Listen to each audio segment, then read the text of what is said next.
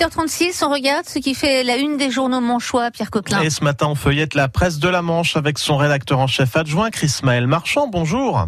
Bonjour. À la une ce matin de la presse, laissez une entreprise spécialisée dans les soupes qui a la patate. Oui, tout à fait.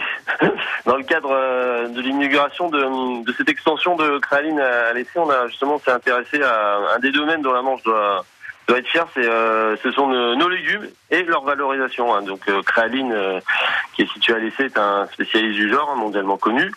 Avec son extension, l'entreprise va pouvoir euh, tripler ses capacités de production et continuer son expansion.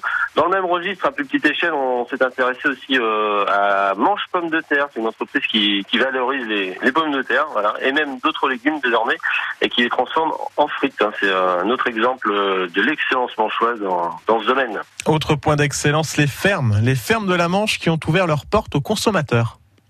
Oui, alors c'était une initiative des éleveurs euh, du comice agricole des Pieux.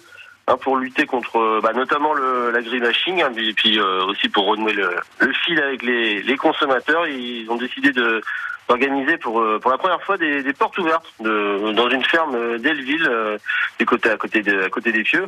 Il y avait évidemment des, des visites, des installations, mais il y avait aussi des, des échanges avec, de, avec des professionnels qui étaient présents pour pour l'occasion. Il y a eu plus de 300 personnes qui sont venues découvrir cette ferme et franchement franchir euh, les portes de, ce, de ce, cette exploitation agricole.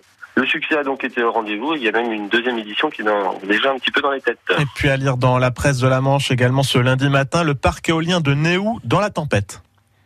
Oui, alors c'est une affaire qui est actuellement devant les tribunaux. Hein. L'histoire, c'est quatre éoliennes qui doivent être installées euh, au sein d'un 7 bas. Alors qu'est-ce qu'un 7 bas? C'est un, un, secteur d'entraînement à très basse altitude de l'armée de l'air. En clair, alors, c'est euh, des éoliennes qui doivent mesurer 150 mètres de haut, qui doivent être installées à Néou. Elles gêneraient en fait les survols de l'armée de l'air dont les avions peuvent voler jusqu'à 150 mètres d'altitude dans, dans, cette zone.